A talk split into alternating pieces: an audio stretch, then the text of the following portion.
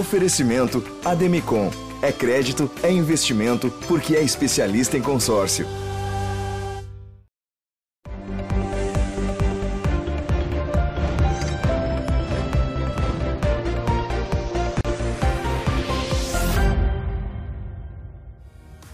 Ele é o argentino mais brasileiro do futebol. Ou será que ele é o brasileiro mais argentino do futebol?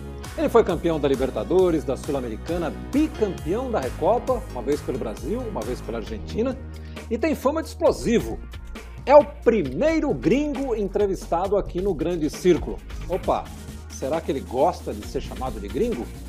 A partir de agora, Andrés Nicolás D'Alessandro vai responder tudo isso.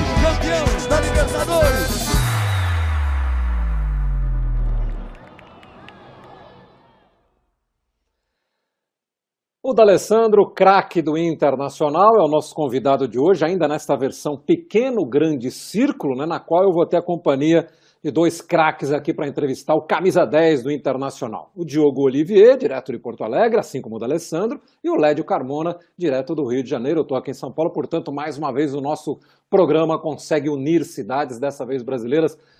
D'Alessandro, muito obrigado pela sua gentileza de nos atender é, e falar um pouquinho dessa sua história tão bonita, né? não só no Internacional, mas a sua história no futebol.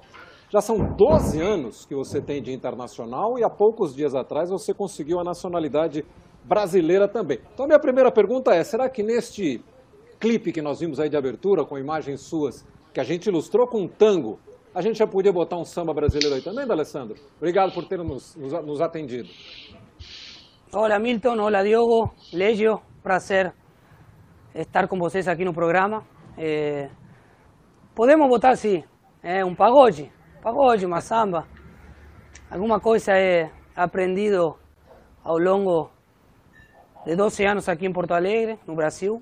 Tanto bem me acolheu e, e com muita felicidade e orgulho posso dizer de que eh, posso ser um cidadão brasileiro de, de daqui a pouco, né? Por que, que você tomou essa decisão, D'Alessandro, antes de começar a falar de futebol mesmo, por que, que você tomou a decisão de buscar a nacionalidade, até porque você é, é, provou, mostrou né, a sua identidade com o Brasil, você já tem um filho brasileiro, inclusive, né? Olha, primeiro, primeiro acho que por ter trabalhado tanto tempo, eh, acabo me identificando muito, não só com o internacional, sino também com a cidade, né, com o país. Não tem como não se identificar e, e ter um carinho especial pelo Brasil. São 12 anos de trabalho aqui no Inter, jogado em toda a cidade do Brasil, é, viajado muito pelo, pelo país. O pessoal sempre me, me recebeu muito bem. Sinto muito é, o respeito do torcedor, não só do Inter. É, ter um filho brasileiro, ter meus outros dois filhos maiores também, ter feito a sua vida aqui, um com 14, a Martina, o Santino com 12, ter toda é, as suas amizades aqui, ter crescido aqui no Brasil. É, acho que são várias coisas que, que fizeram com que eu possa decidir ter mais essa cidadania brasileira. Eu sou italiano, tenho um passaporte italiano, o argentino, obviamente, por ter nascido na minha terra, mas eu acho que, que para mim é muito especial é, poder reconhecer o carinho que eu tenho pelo Brasil. Que bom. Diogo, vamos começar com você hoje. Prazer, bom estar com vocês aqui, Milton, Lédio, D'Alessandro. O D'Alessandro, é, o, o, o, ambiente do futebol é pródigo em bons apelidos, né? Talvez não haja nenhum ambiente tão pródigo em apelidos. é, você tem um apelido, Cabeção. Inclusive lá no Museu do River tem uma parte destinada aos grandes ídolos da história do River, tá lá Andrés Cabeção D'Alessandro, uma área nobre, inclusive. Da onde surgiu o Cabeção e qual é a motivação? É porque você é cabeça quente ou não?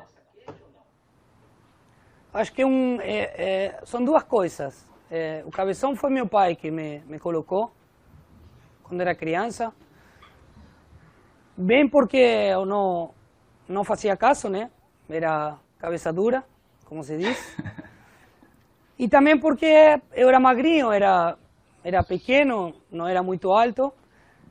E falavam que o tamanho da cabeça não, não, não, não era é, para proporcional é, é, meu corpo. Então, é, o meu pai me colocou cabeção e aí, e aí ficou ao longo do, do tempo jogando futebol de salão, é, entrando no River lá pelos anos 90, 91, na, no infantil e ficou.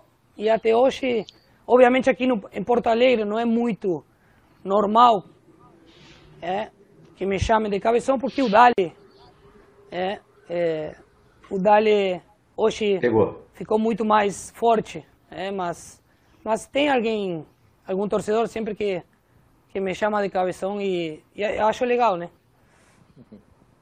Lédio Carmona. Olá, Dali, olá, amigos. Alessandro, 12 anos depois, você já tem experiência, evidentemente, no futebol argentino, no futebol europeu, mas certamente os maiores clássicos que você jogou foi o Boca e River e o Grenal.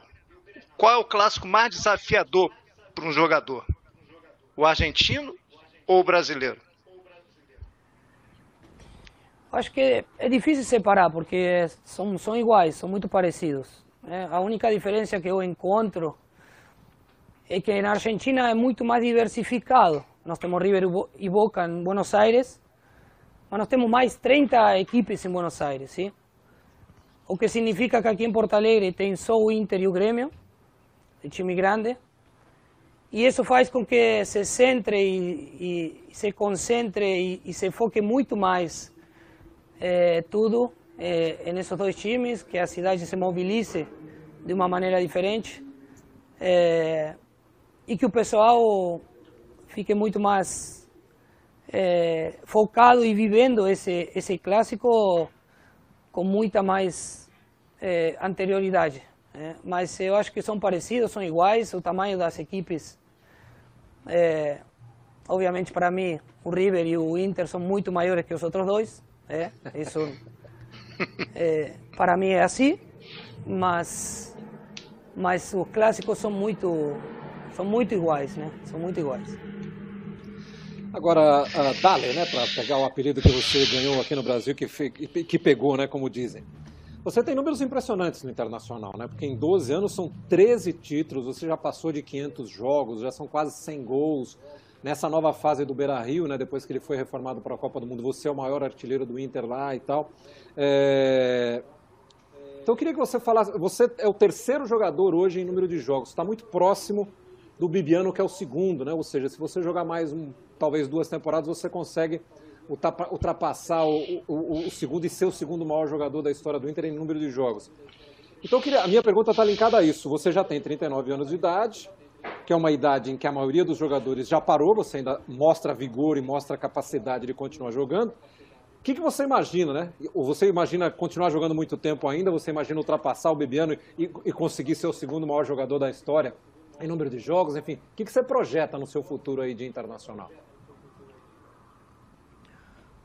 É, é, a projeção minha quando eu cheguei aqui no clube era a longo prazo, sim. Hoje é, é a curto prazo. Né? Hoje as prioridades são outras. A prioridade para mim é o dia a dia, é o semana a semana, é o mês a mês, é ano a ano.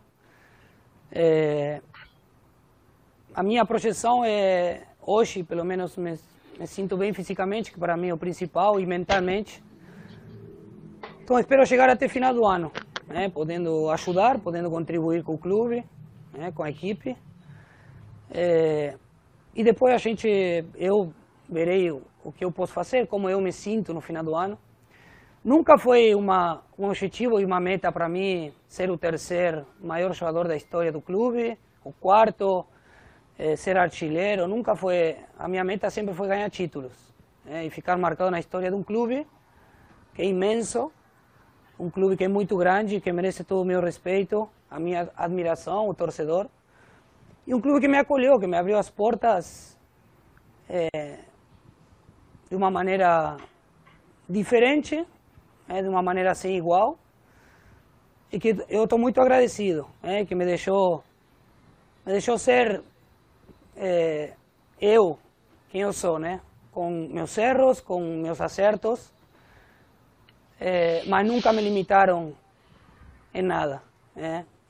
Eu devo ter errado no, no longo do caminho de 12 anos, devo ter acertado. Vocês sabem que no futebol a gente perde muito mais do que ganha, mas as conquistas, as conquistas foram muitas. Né? Eu devo isso ao clube, aos meus companheiros que passaram, que jogaram junto comigo, que, que me ajudaram a, a crescer e que fizeram com que a história do clube seja muito, seja muito rica em títulos e muito maior ao longo dos, dos anos. Né? Bom, se, seu, se, a sua meta era essa que você disse no começo dessa resposta, a gente já pode dizer que está mais, tá mais do que batida a meta, né? Podemos pensar mais para frente. Diga lá, Diogo.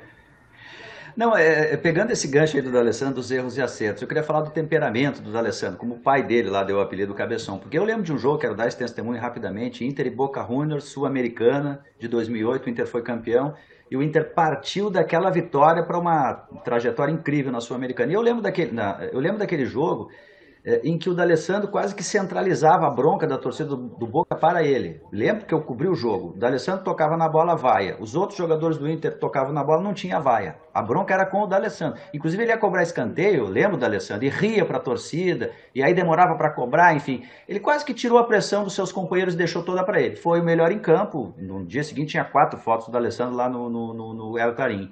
Mas eu te pergunto, D'Alessandro, aí funcionou. Aonde você acha que o seu temperamento te atrapalhou? Teve aquele problema com o Tite? Você deixou de ser convocado para a seleção argentina? Em 2010 você tava, era o melhor jogador da América não foi para a Copa. O que, que o seu temperamento você acha que não lhe ajudou, que você se arrepende? Olha, Diogo, eu não me arrependo de nada. Né? Se eu cheguei até aqui hoje com 39 anos, podendo contribuir com o Internacional, é, e não só fora do campo, como muitos falam, é, é, eu tento sempre contribuir dentro, que é o que pela gente é cobrado. A gente é cobrado pelo que faz, é, pelo nosso trabalho, não pelo que a gente fala ou que os outros imaginam que a gente faz fora do campo. É.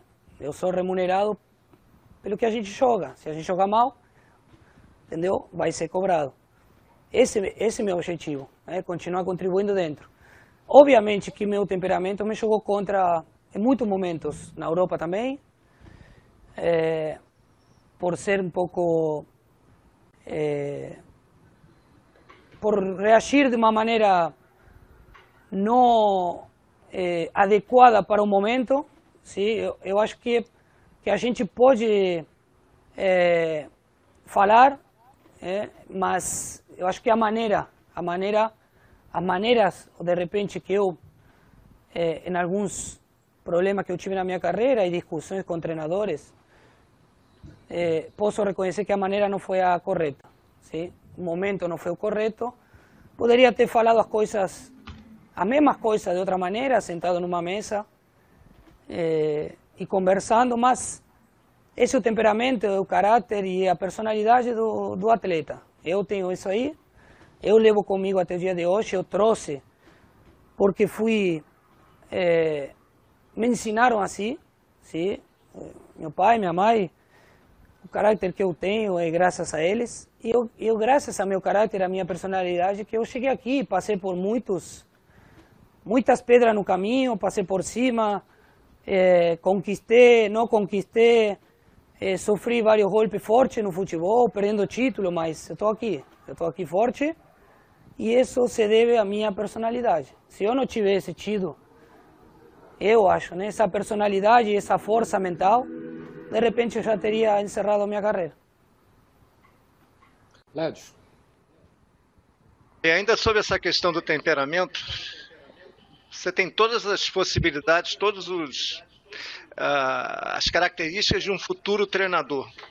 Você acha que esse temperamento é, de alguma maneira vai te ajudar como treinador? Você, leva, você levaria ele para uma futura profissão no banco de reserva? Como é que seria o Dali como treinador? E qual seria a sua inspiração como treinador? Olhando os treinadores que trabalharam com você. Olha, Legio, é, eu acho que tem duas partes do temperamento. O temperamento, quando é bem usado e a personalidade é bem usada, pode ser bom para o grupo. Agora, quando a gente passa do limite, é ruim, tanto para um, um atleta como para um treinador. É, o treinador pode ser explosivo, o atleta pode ser explosivo, mas tem momentos que precisa ser calmo. Sim? É, a linha é muito tênue. Sim?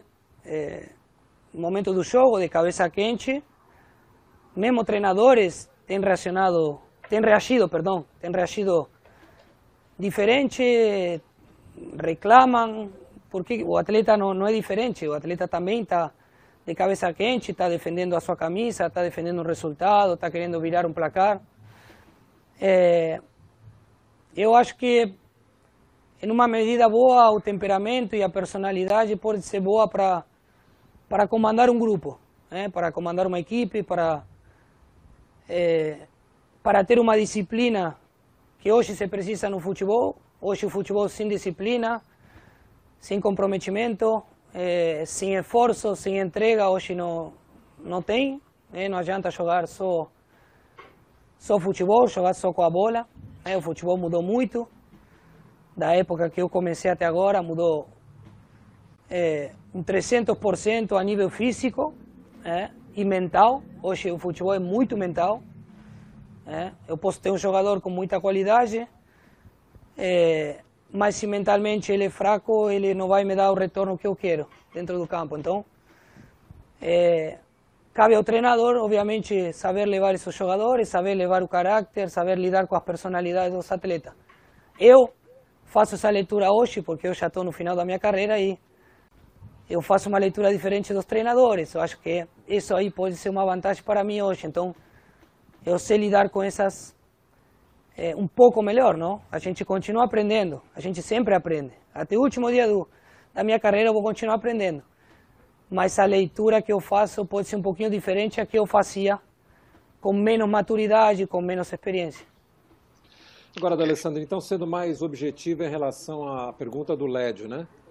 é uma coisa que, que você coloca no seu futuro? Você diz que vai jogar enquanto você estiver bem, se sentindo a, a, apto para as exigências de um time como o Internacional.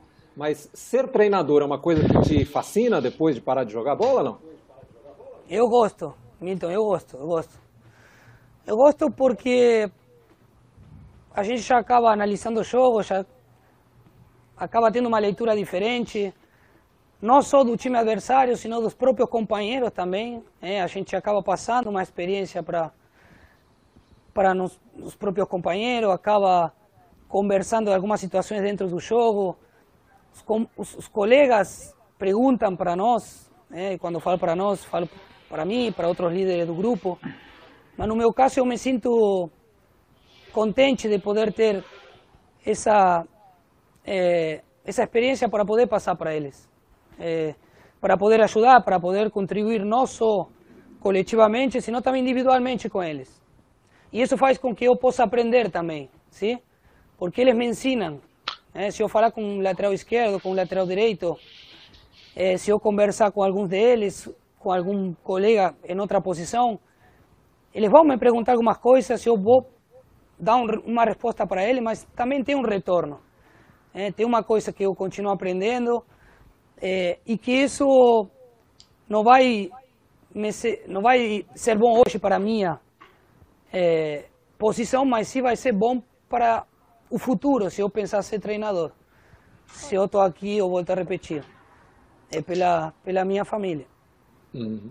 Agora, antes de passar a bola de novo para o Diogo, é, ainda nessa questão, né? É, você disse que você gosta de analisar, que você fica ali pensando, que às vezes você pensa até diferente do técnico, dos outros jogadores. Tem situações, por exemplo, que você, ou dentro do campo, ou mesmo quando você está do lado de fora, que o técnico vai fazer uma alteração, você pensa com você assim, puxa, eu não faria essa, eu botaria fulano, eu mexeria aqui. ou até numa segunda situação, você no campo, você encosta no técnico e fala: será que não é bom fazer tal coisa, fazer tal, tal mudança? Enfim, você chega a ter esses, esses raciocínios, não? Olha, eu não sou treinador ainda. Tem que ficar muito claro isso aí. É, tem uma linha que a gente não pode passar, mesmo hoje vivendo uma situação com um treinador que, que foi companheiro meu, que a gente foi companheiro e amigo, nós temos uma amizade fora do campo. É, a gente jogou três anos junto no River Plate, a gente foi campeão. É, mesmo assim, a gente tenta não passar essa linha, e não deve passar essa linha. O atleta é atleta, o treinador é treinador, o atleta é subordinado pelo treinador, e o treinador é quem decide é, e quem toma as decisões dentro do campo. A tua segunda pergunta, eu acho que o atleta sim, e isso não tem a ver com experiência, não tem a ver com anos do clube, o atleta sim pode conversar com o treinador. Sim? O futebol evoluiu muito, eu acho que os atletas é, precisam ter essa abertura com o treinador. O treinador precisa dar essa abertura, obviamente com o limite, né? mas sim precisam conversar, porque precisam saber como se sente o atleta jogando em tal alguma posição, se o atleta se sente confortável, se o atleta pensa alguma coisa diferente, se é, esse retorno do atleta eu acho que é importante, independe do que for, eu acho que essa abertura e esse dia a dia com o treinador é muito bom. É, e os treinadores vêm fazendo isso, eu acho que o treinador, essa safra nova que, que vem aparecendo na Argentina, no Brasil, é, eles entendem isso, sim? E os experientes, os mais antigos, é, eles também evoluíram e eles é, têm essa leitura de entender de que precisam conversar com o atleta, não só com um, sino com vários, é, se for o caso com todos, grupal, individualmente, para poder entender e poder levar é, um trabalho em conjunto. Eu acho que isso faz parte da, da evolução não só do atleta, sino do treinador também. Diga lá, jogo. Já que a gente entrou nessa questão do técnico, né, o D'Alessandro falou no, no Eduardo Cudeu, seu parceiro, eu queria uma opinião do D'Alessandro sobre um debate que você já deve ter percebido, tá colocado aqui no Brasil, sobre técnicos estrangeiros, né? Uh, os argentinos sempre tiveram mais espaço, mercado na Europa, treinaram seleções de outros países, enfim, de mais relevância, enfim. O que, que, tem de diferente o treinador argentino e o brasileiro? Você trabalhou com muitos brasileiros, trabalhou com muitos argentinos, agora está trabalhando com um argentino no Brasil. Qual é a diferença de trabalho de um para o outro? Bom, na Argentina eu trabalhei muito, muito diferente ao que eu trabalhei quando cheguei aqui no Brasil em 2008. Sim, o trabalho físico, a ideia, a, a filosofia de jogo, o sistema, eh, era um pouquinho diferente. É, hoje, hoje o futebol está muito igualado, está né? muito, tá muito parecido, hoje está muito, tá muito mais parelho. Né?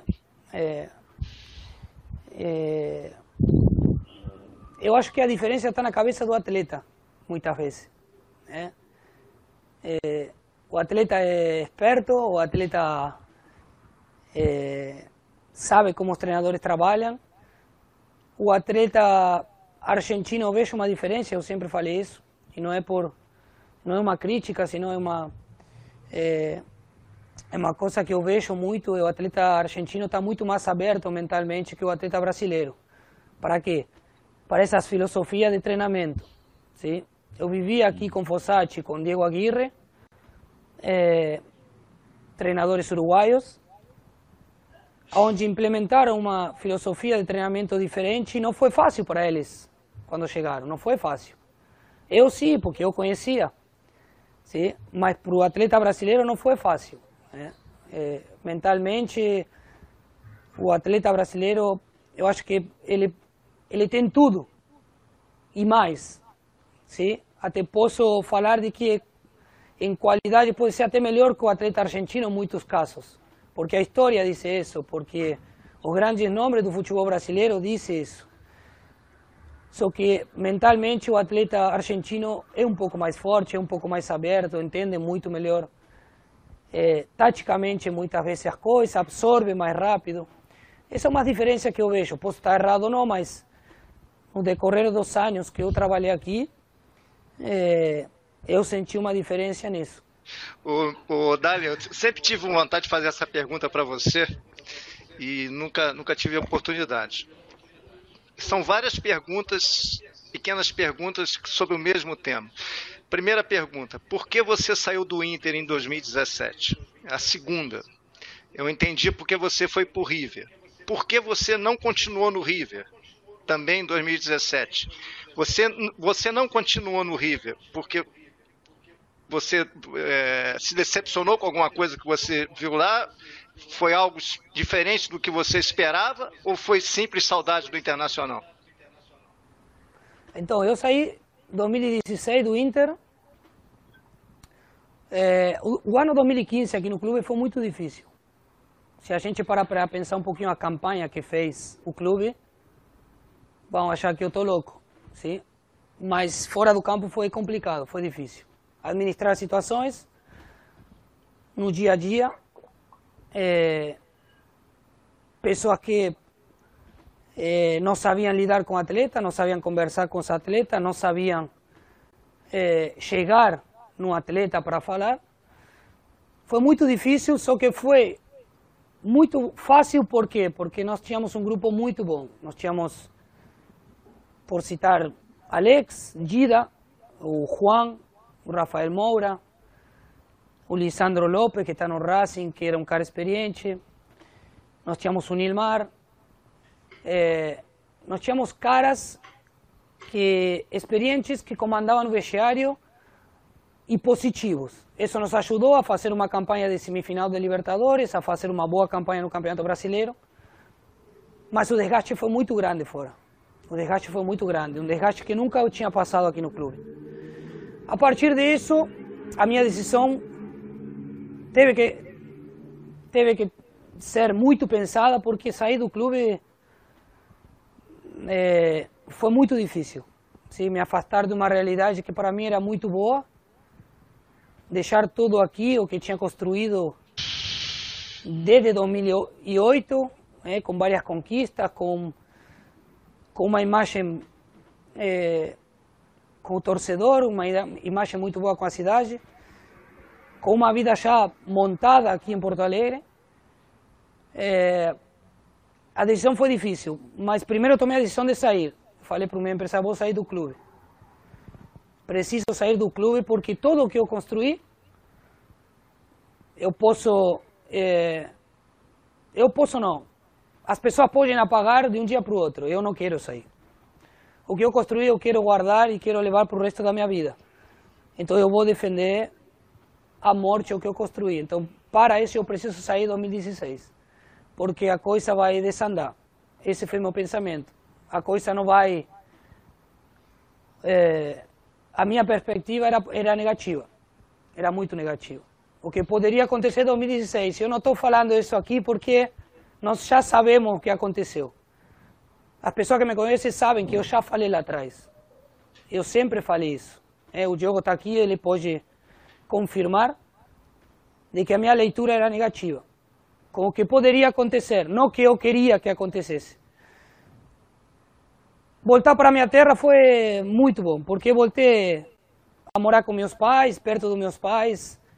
Tinha muito tempo que eu tinha saído do, da Argentina, é, voltar para meus pais. Meus pais já estão maiores, já estão grandes. Esses momentos são são muito importantes. Voltar para para estar com meu irmão, com meus amigos na minha terra, meu bairro. Isso foi muito bom. Voltar para o River, um clube que me lançou para o futebol, para o mundo é, uma volta que, que foi adiada lá atrás, 2000, 2011, quando, eh, 2008, perdão, quando tive a oportunidade de voltar e o clube não me abriu as portas, o presidente do, de turno. É, mas eu consegui voltar em 2017. Por que, que eu não fiquei? Por tudo que aconteceu em 2016 no Internacional. Eu tinha que voltar. Eu tinha a possibilidade de ficar no River, é, porque a gente, a gente ganhou dois títulos e, e o processo de Galhardo, como vocês sabem, é muito vitorioso até o dia de hoje. É, eu me di muito bem com ele, eu cheguei num time campeão, uma equipe já formada, que foi muito mais fácil para mim. É, mas eu tinha que voltar para para ajudar ao Internacional. Eu não podia dar as costas no momento mais um momento mais difícil da história do clube. É, ficar lá na Argentina e fazer com que não nada tinha acontecido. É, obviamente voltei porque as pessoas que estavam comandando o clube saíram. Sim, esse foi um ponto importante. A chegada do, do Marcelo Medeiros foi importante porque eu já conhecia ele. E bom, o resto da história vocês já sabem. Né? Em 2017 conseguimos fazer um, o nosso, nosso trabalho, conseguir nosso objetivo, que foi colocar o Inter na Série A e voltar a que o clube volte a ser, aos poucos, né? aquele gigante do Brasil. Né? Não só dentro do campo, sino fora. A estrutura do clube estava estava muito mal. Eu encontrei um clube muito mal. Encontrei um clube muito desorganizado. Encontrei um clube é, mal mesmo, sim. E, e com a ajuda de todos, com a ajuda dos jogadores que vieram, ajuda dos jogadores que quiseram ficar e que ficaram, que teve jogadores que 2016 passaram por esse momento, mas ficaram para dar a volta por cima. E isso tem muito valor para mim. É, a gente conseguiu reerguer o Internacional. Ô, D'Alessandro, é, quando você, você, coloca frente a frente um argentino e um brasileiro, né, que, que, gostam de futebol, o argentino vai garantir que o Maradona é o top do mundo, é o melhor jogador da história, que não tem para ninguém. O brasileiro vai contra-argumentar que o Pelé é o maior jogador da história e que também não tem discussão sobre esse assunto. É, agora você está nas duas posições, porque você é um argentino que agora tem cidadania brasileira. Como é que você entra nessa discussão de Pelé e Maradona, hein? Eu não entro, né? eu não entro. Fica muito mais fácil. Não. Eu, não, eu vi pouco de Maradona, eu não vi de Pelé. Agora, para vocês souberem, o meu pai me falou muito de Pelé. O meu pai, naqueles tempos, quando eu era criança, me falava muito do Brasil dos 70. Sim, Tostão, Ribeirinho, Pelé. O meu pai acompanhava muito o futebol brasileiro e adora o futebol brasileiro. É, eu sou mais do Messi. Se tu me perguntar hoje, eu sou mais do Messi. Eu vou colocar o Messi na briga. Eu vou dizer para vocês que o Messi, para mim, é, com tudo que conquistou, com tudo que fez, como se manteve ao longo dos, dos anos, em termos de rendimento, de imagem, fora do campo, dentro, dentro do campo, o que ele mostra para a sociedade, para mim, e eu estou torcendo para ele ganhar alguma coisa com a Argentina, pode ser o maior jogador da história do futebol argentino. E certamente já está entre os maiores do mundo, né? não tenho dúvida disso, né, D'Alessandro? Para mim, sim. Para mim está entre os maiores, se não o maior argentino, sim obviamente com Maradona eh, eh, entrando nessa briga eh, e, e, entre os do mundo também. É muito difícil porque tem tantos jogadores bons que a gente se para para, para lembrar, e não só brasileiros e argentinos, tem, tem vários alemães, holandeses, italianos que fizeram muita história no futebol e que certamente estão entre os melhores do mundo. E é difícil, né? Eu acho muito difícil essa comparação quando você pensa em épocas diferentes, em tempos diferentes. Diogo, por favor. É, eu tenho duas perguntas. Duas perguntas, sim. Primeira pergunta, é, a pergunta fácil, tá? Uh, não, primeira pergunta difícil. Nenhuma é Hoje fácil. Você... Nenhuma é fácil. Não, não, não, não, vai ser, vai ser. Cuida, olha só, duas perguntas. A primeira, a, a pergunta, pergunta fácil. Hoje tu é mais River sendo brasileiro, Gonçalo, teu filho gaúcho, você é mais River ou Inter? E a pergunta é, difícil: o que, que acontece com a seleção da Argentina do Alessandro? Que tem o Messi? Olha, na minha casa eu tenho a do Inter e a do River. Eu sou. Hum. É, eu dou graças ao futebol de poder ter encontrado o River e o Internacional em, épocas diferentes na minha carreira. Um, o River Plate que me lançou e me formou, volto a repetir, como pessoa, como, como atleta de futebol. Eu passei parte da minha vida lá, 15 anos dentro do clube, indo no colégio do River Plate, é, pegando ônibus de manhã, voltando à noite para casa. É, treinando de manhã, ficando de tarde no colégio, ou seja, tipo, quase morando no clube. E o Internacional, em uma época onde eu voltei da Europa, num, acho que um momento certo, né? a gente se encontrou, ou eu encontrei o Internacional, aceitou o meu convite para que eu possa é, continuar com a minha carreira no futebol e fazer com que ela seja ainda muito mais importante e rica do que, do que era. E com a seleção argentina é, acontece um recâmbio importante hoje, na, no momento atual, um recâmbio que era preciso, que era necessário fazer. Um treinador que foi jogador da seleção argentina, que tem uma história na seleção, com um, um grupo também experiente, com Pablo Aymar, com Diego Placente, com o Samuel, que foi o zagueiro da Inter, com Roberto Ayala, que foi o zagueiro, um dos jogadores que mais jogou pela seleção argentina. Fazem um grupo importante, passando experiência, passando é, vivências para o grupo atual, que tem uma mistura de jogadores experientes que ficaram é, do grupo anterior e jogadores jovens que estão entrando na seleção argentina, que estão fazendo os seus primeiros passos, mas que têm muita experiência em seus times atuais na Europa.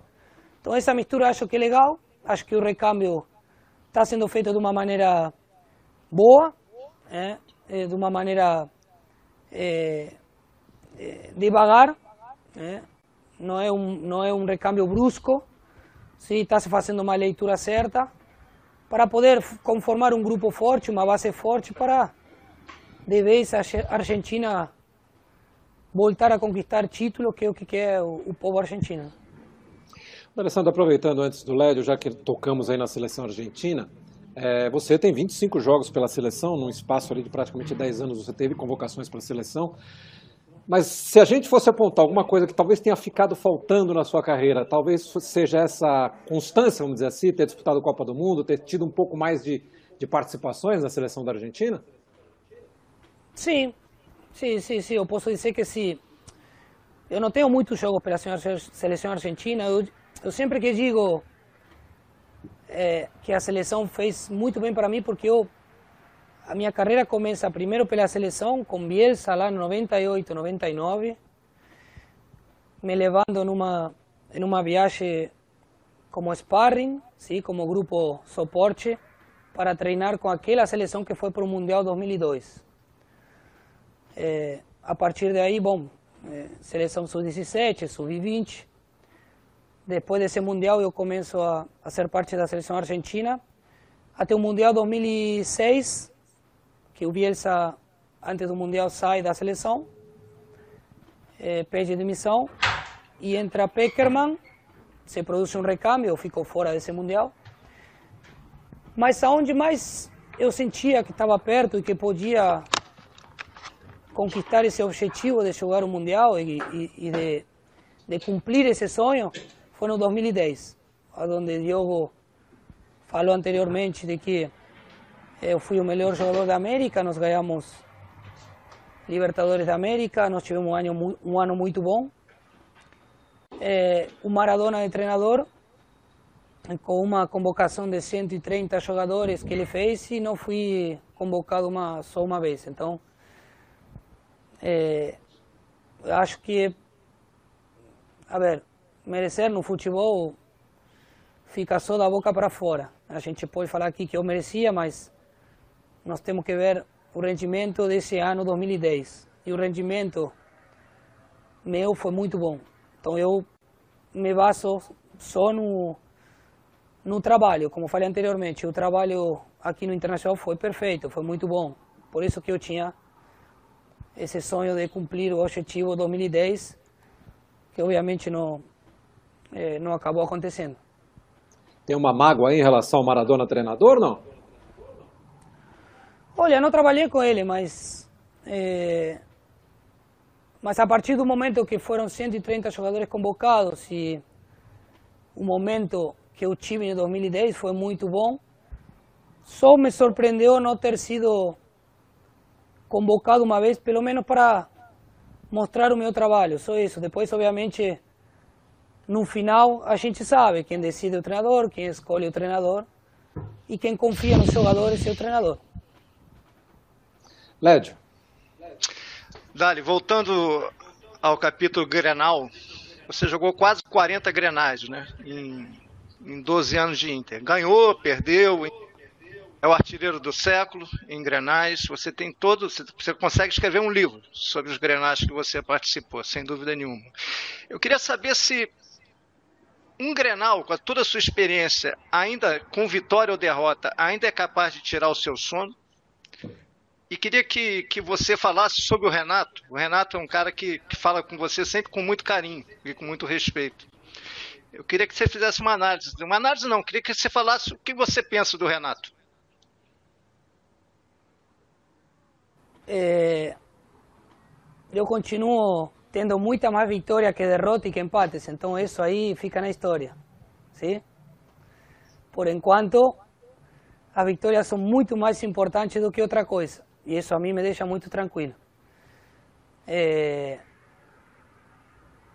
O outro dia fui dormir 5 e meia da manhã, e olha que joguei pouco, né? É... Continua tirando sonhos, sim, porque a gente tem que ganhar Grenal, sim? Grenal não se joga bem, não precisa jogar bem. Foi o que me ensinaram quando eu cheguei em 2008, lá atrás, o Fernando Carvalho, na primeira conversa comigo. É, o Grenal se ganha, o Grenal não se joga bem. Se consegue jogar bem, melhor. Se consegue ser melhor que o adversário, muito melhor. Se consegue um placar elástico, muito melhor. Mas se eu ganho de meio a zero, eu estou satisfeito. Eu vou para casa tranquilo. É, esse sempre foi meu pensamento e tem que ser o pensamento. Nós estamos vivendo uma época diferente hoje, que eu já passei essa época é, com um saldo positivo, nós ficamos. Porque senão o pessoal esquece, e aqui no Sul esquece muito, né? O pessoal esquece muito, apaga muito as coisas. Mas nós temos que lembrar que nós passamos nove, nove, nove jogos, quase dois anos e meio também, sem perder Grenal, e Diogo deve ter soltado também. Nós passamos dois anos e meio sem perder Grenal, onde nós ganhamos no Olímpico, nós fomos campeão dentro do Olímpico, no último título do Internacional dentro do Olímpico foi nosso, onde nós ganhamos dele na Arena, nós ganhamos no Beira Rio, nós ganhamos em Caxias, sim? Coisa que está acontecendo agora, parecida, mas não igual, não igual, não igual. É, nós temos um título no Olímpico que para nós é eu estava dentro lá e não tem, não tem, eu vou falar para você, não tem preço, não tem coisa melhor que comemorar e ganhar do teu maior adversário e comemorar dentro e que depois esse estádio se feche, né? Não tenha mais jogo. Não tem coisa melhor. E isso aí, no livro que tu falou, Não, vou falar para vocês, eu, é, o livro vai sair, né? Só para deixar para vocês uma... Vai sair. Legal. Vai sair. O spoiler. A gente está no caminho, está no caminho. Agora, D'Alessandro, pegando é... a coisa do, do Renato, é, porque o, o Lédio cita o Renato, e, e, nós, na pesquisa aqui para o programa, nós vimos dois videozinhos do Renato, numa entrevista coletiva que ele deu ano passado em Porto Alegre, num treino do Grêmio, nem era jogo ele cita você duas vezes. E nas duas citações ele cita com muito carinho. Primeiro, quando alguém pergunta dos jovens e dos veteranos e tal, ele fala: olha, não tem muito essa diferença. E deu o seu exemplo, o D'Alessandro, está com 38 anos, mas ele sabe jogar uma bola que a, a, a, condição da idade a gente nem percebe. E depois citou você também, quando foi falar das críticas que os jornalistas faziam e tal. Ele falou, porque o D'Alessandro, vocês dizem que fulano é rei. É o D'Alessandro. O D'Alessandro, por exemplo, ele continua top e tal.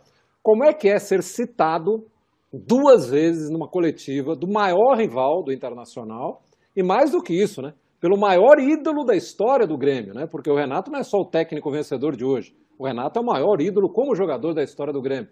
Como é que foi para você receber do Renato, como perguntou o Lédio, né? Estou só contextualizando aqui a pergunta do Lédio, esses elogios numa coletiva lá no, no, no estádio do Grêmio. Sim, e respondendo para, para o Lédio também, me dou muito bem com ele, sim. Eu já falei o que eu não gosto dele. e o que ele não deve gostar de mim, que é suar é o outro time. é, ele eu acho que faz isso muito bem, sim, e dói, obviamente dói, mas as nossas conversas sempre foram muito sinceras, muito limpas. Nós estamos falando, como tu citou, o maior ídolo da história do Grêmio. O reconhecimento ao trabalho, para mim, isso aí não tem coisa melhor que o maior ídolo da história do, do time adversário é, reconheça o meu trabalho. É, e eu acho que nós temos uma coisa em comum que, que hoje é difícil de entender e que muitos atletas, de repente, não, não entendem, que é, que é suar, né? é suar, é tirar o sarro do adversário, mas sempre com limite. E, e eu acho que a gente teve um, muito ida e volta na história dos Grenais com ele, é, e foi legal, e foi legal. Né? Aquele dos binóculos, aquele do VHS, aquele quando ele falou é, o que eu tenho de título da Alessandro tem de idade, sabe? São coisas assim, são coisas assim muito boas, sim?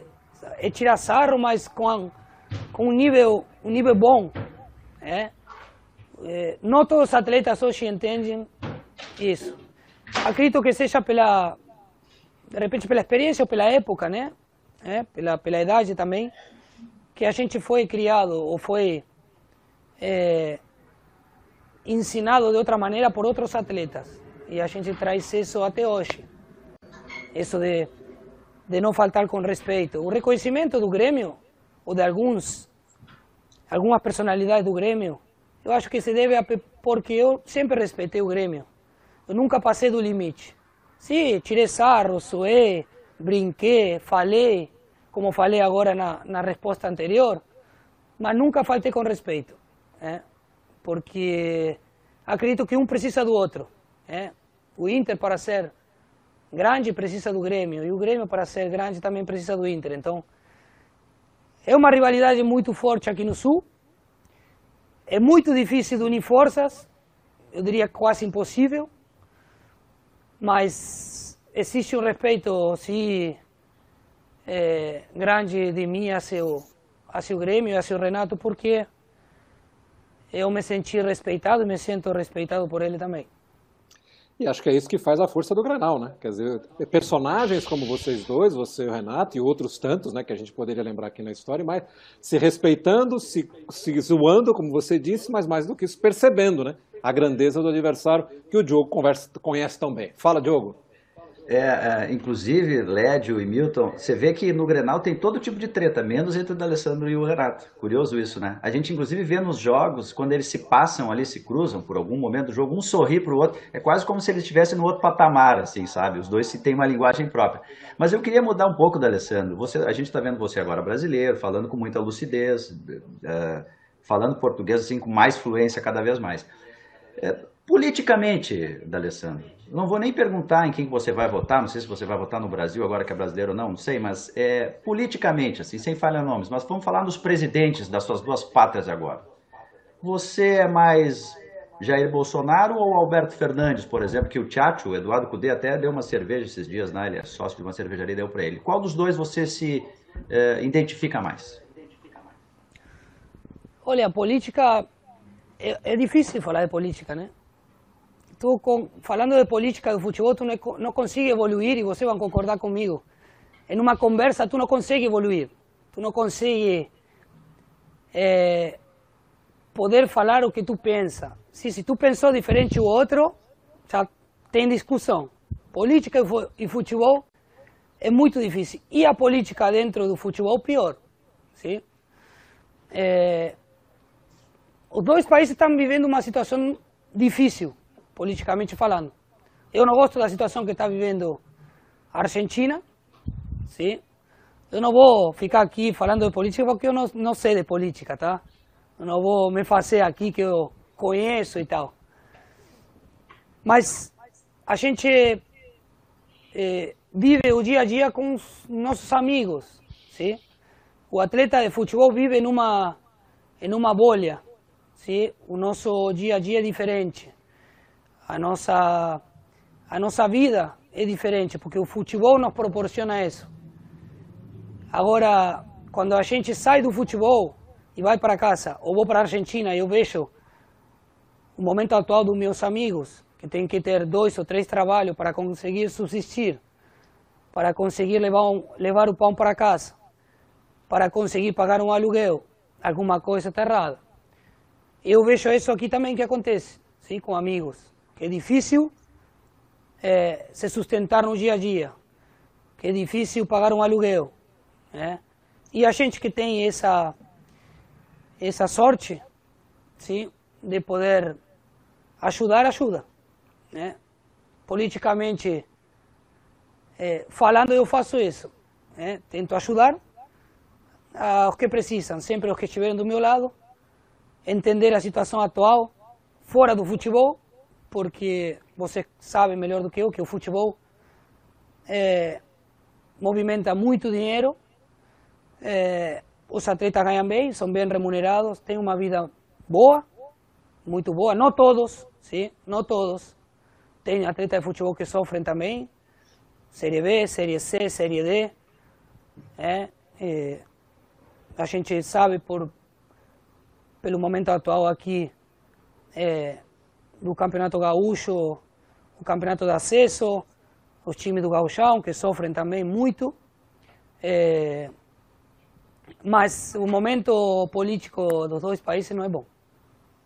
Alessandro, antes do Lédio, só para não perder o gancho que me parece importante, é...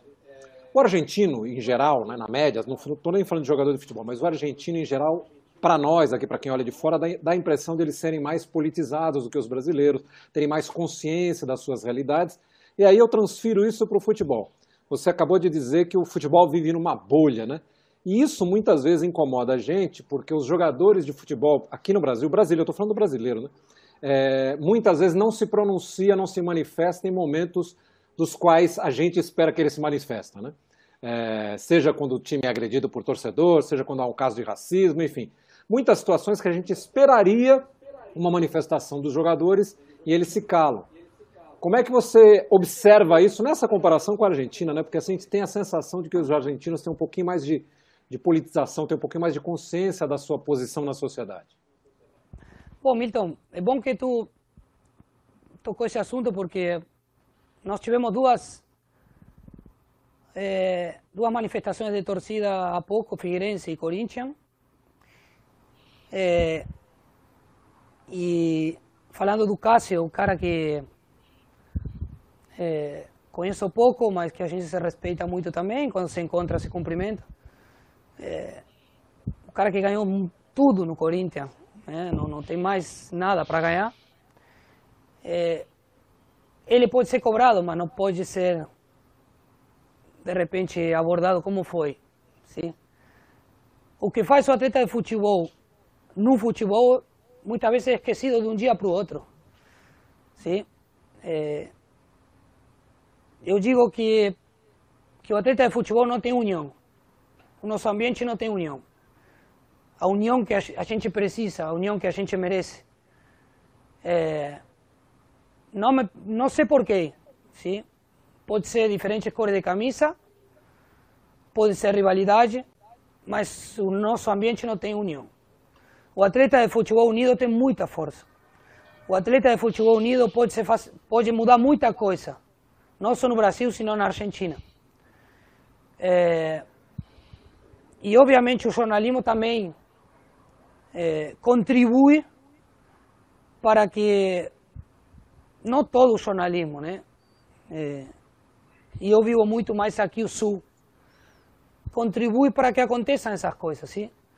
Porque muitas vezes a crítica não é uma uma crítica construtiva, sim? não é uma crítica que eu vou absorver e vou falar, pô, o cara está falando que eu, pode ser, é verdade, ou posso melhorar aqui, posso melhorar... Não, é uma crítica que destrui, é uma crítica que, que o objetivo dela é chegar no ouvido do torcedor para o torcedor chegar com essa abordagem no atleta, sabe? A vezes é muito direcionada. é muito direcionada.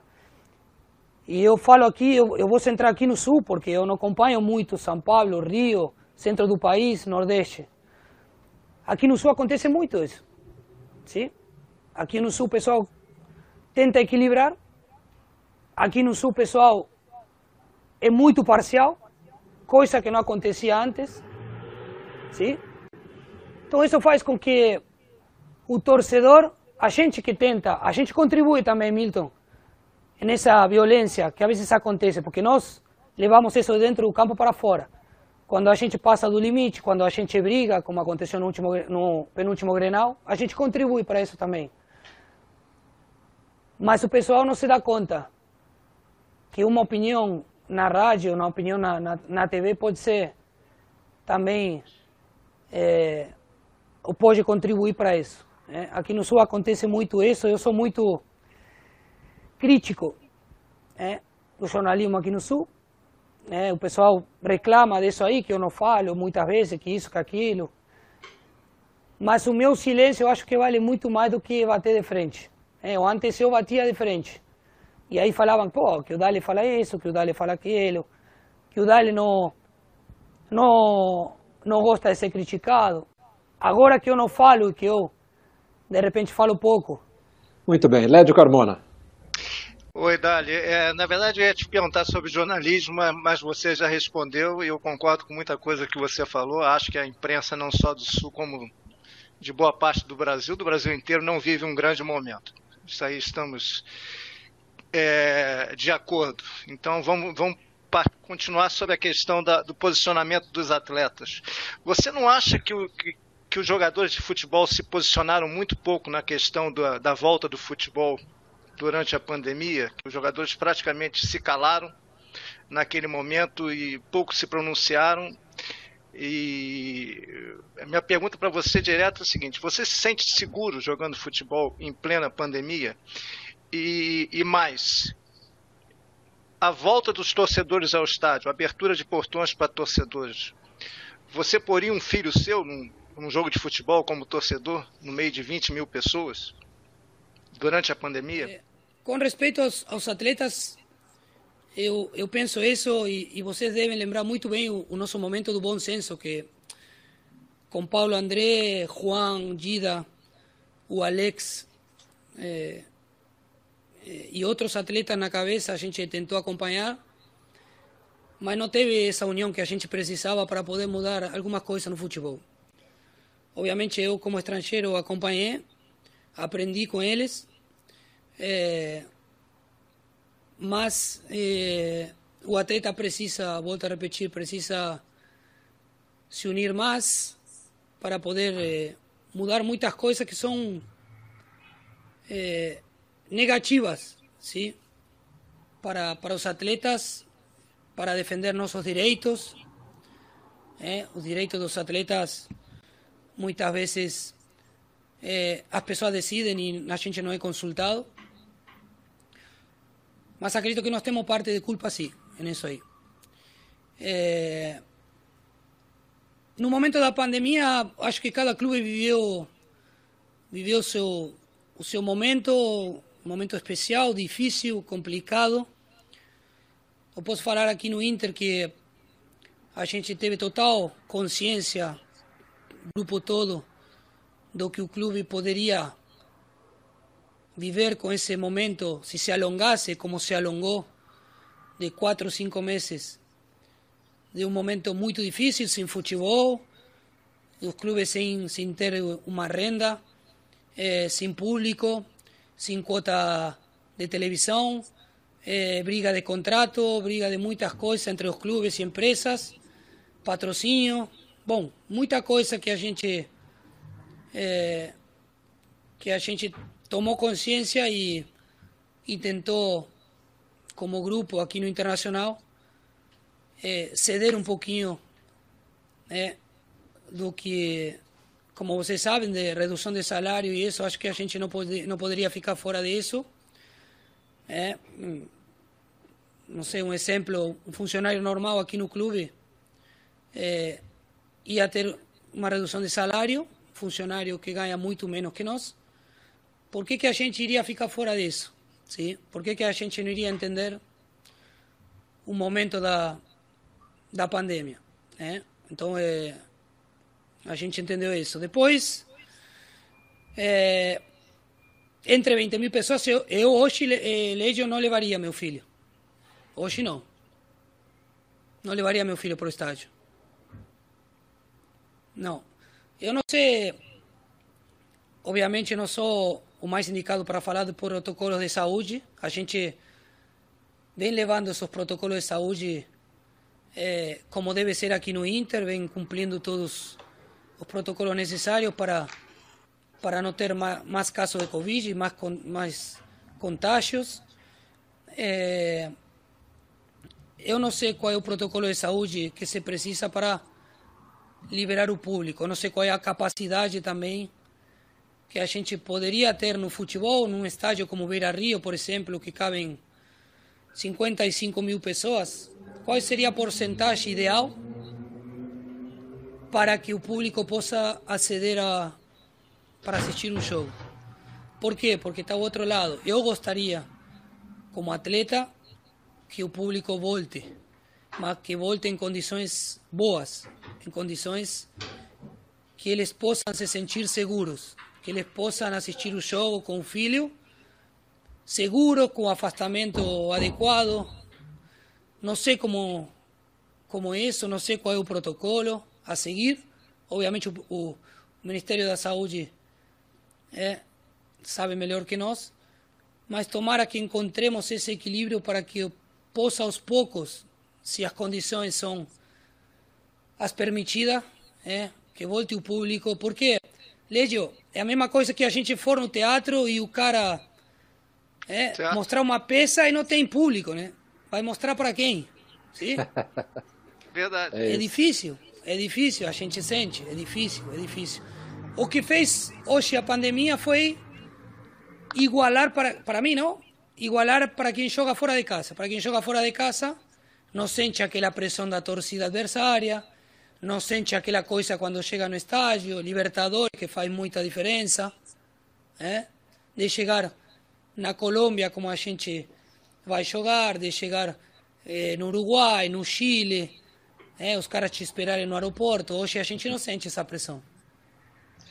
Alessandro, nós estamos chegando ao finalzinho do nosso programa, mas antes eu queria te perguntar, não sei se você viu o filme O Segredo dos Seus Olhos. A Argentina produziu grandes coisas nesse século no cinema, né? Esse filme, inclusive, ganhou o Oscar de melhor filme estrangeiro em 2009. E o bastidor dele é um pouco o Racing Clube, né, que é um clube tão tradicional da Argentina. E me parece que a sua família tem uma ligação afetiva até com o Racing, não tem? Tem, tem. Meu pai é torcedor do Racing, meu tio é torcedor do Racing. Tem. Você gostou do filme, não? O filme é bom? Gostei, muito bom. Eu ia, muito. eu ia achar que tu ia falar que eu era o velhinho que apareceu no final, mas não sei. não, você não é aquele velhinho. Não tão velho, né? Ainda. Ô, D'Alessandro, eu queria agradecer muito a sua gentileza de nos recepcionar aí, mesmo que virtualmente, em Porto Alegre. É, Sinta-se até homenageado pelo programa, porque é muito bom ter gente do seu nível aqui participando dele. Quero te agradecer muito. E para fechar de vez, faltou alguma pergunta? Foi bom para você? O que, que você achou? Não, eu achei que o Diogo ia perguntar um pouquinho mais, mas foi bem, o Diogo foi bem, foi muito bem. Posso perguntar? Diogo, posso fazer a última então, Não, Milton? foi muito bem, Diogo. Então, aí, aí já... faz a última. Muito bem. Não, olha aqui, ó, tu, tu, eu te perguntei assim se você é mais River ou, ou Inter. Até achei que você ia falar raça. Os teus filhos então, a Martina, o Gonçalo, o Santino, eles são mais River ou são Inter? Ah, eu não posso, eu sou Inter, hoje. Que é, a Martina chegou com um ano e meio, o Santino chegou com dois meses aqui no Brasil. E o último é brasileiro, então eles viveram essa época do Inter muito na pele. Né? Eles nasceram torcendo pelo clube. Obviamente que sabem a história que tem o pai na Argentina, no River Plate, quando a gente vai para lá. É, eu já levei eles, 2017, eles, 2016, perdão, eles conseguiram vivenciar essa época, esse ano aí no River Plate. Mas se tu perguntar para eles, eles, eles vão falar do Inter. E acho até, né, agora fechando mesmo, acho até que para você, D'Alessandro, quando a carreira acabar, vai ser difícil você se desligar do Brasil, se você quisesse voltar para a Argentina, até pelas raízes que seus filhos estão criando aqui, né? Milton, politicamente falando, do jeito que está a Argentina, hoje não voltaria. tá certo. Hoje, se eu, se eu pudesse, traria minha família e meus amigos para aqui. Sim? É difícil, é, é impossível, porque imagina pai e mãe, 70 e 71 anos, já estão grandes, já é difícil tirar eles de casa. É? O meu irmão sim, porque vai e volta, mas se eu pudesse trazer eles comigo aqui, eu trairia com maior prazer. Tá ótimo, muito obrigado. Diogo, muito obrigado pela sua participação. Lédio Carmona Valeu. é sempre ótimo. D'Alessandro, muito obrigado, foi ótimo tê-lo aqui com a gente. Para você de casa, não esqueça que o Grande Círculo está sempre lá na seção de podcasts do, do GE, ge.globo, e você pode ouvir esse programa inteirinho e pode ouvir os anteriores também. Muito obrigado pela sua atenção, até a próxima edição do nosso, por enquanto, Pequeno Grande Círculo.